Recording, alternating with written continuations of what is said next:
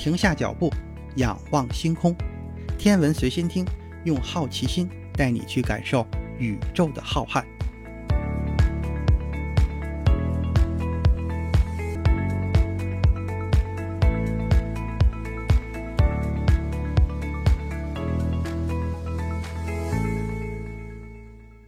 心如宇宙大，世界全装下。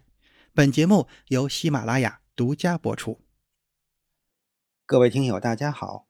这一期节目的主要内容，咱们来说一说长征六号甲运载火箭。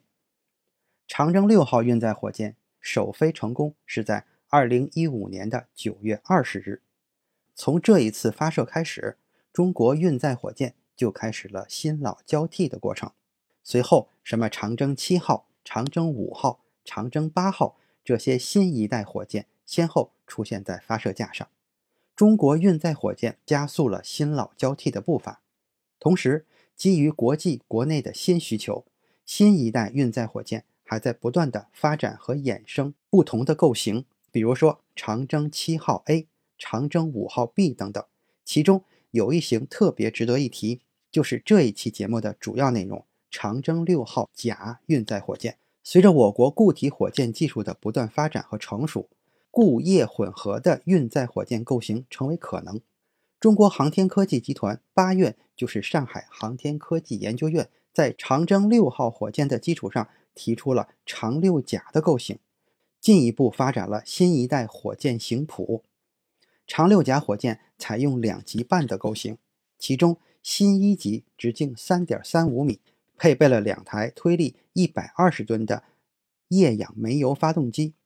新一级四周捆绑了两到四个一百二十吨级、两米直径的两分段固体火箭。新二级直径三点三五米，配备了一台推力为十八吨的液氧煤油发动机。长六甲火箭全长大约五十米，起飞质量五百三十吨，起飞推力达到了七百三十八吨。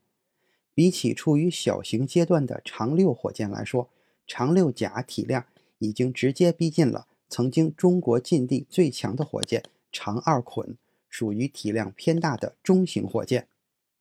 与此同时，长六甲充分继承现有技术进行研制，采用了模块化、组合化、系列化设计，通过不同数量固体助推器和液体芯级组合，形成合理运载能力台阶、性价比较高的运载火箭系列。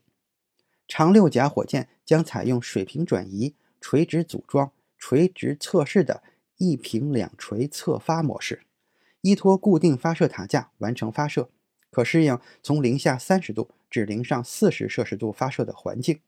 火箭在发射场测发周期只有十四天。这型火箭符合目前国际主流运载火箭的发展趋势，对标国外主流先进运载火箭，具有比较强的竞争力，具备了跨界合作、无人值守、智能诊断。落点精确的特点。更加值得一提的是，长六甲具有一项点火后关机的特殊本领。这种智能诊断的能力让安全系数大为提高。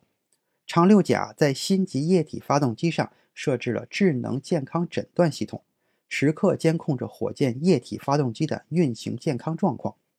当液体发动机点火之后，一旦出现工作不正常的突发状况，健康诊断系统。将立刻发出险情，并作出判断，实施自动紧急关机处置，固体发动机不再点火，保证火箭不带着问题和隐患飞上天。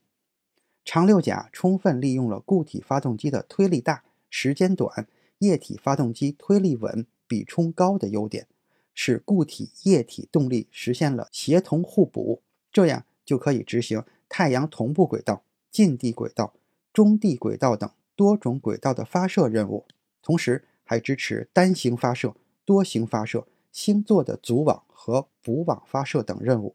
像这种采用固体和液体组合动力长六甲的构型，在我国国内还是第一次。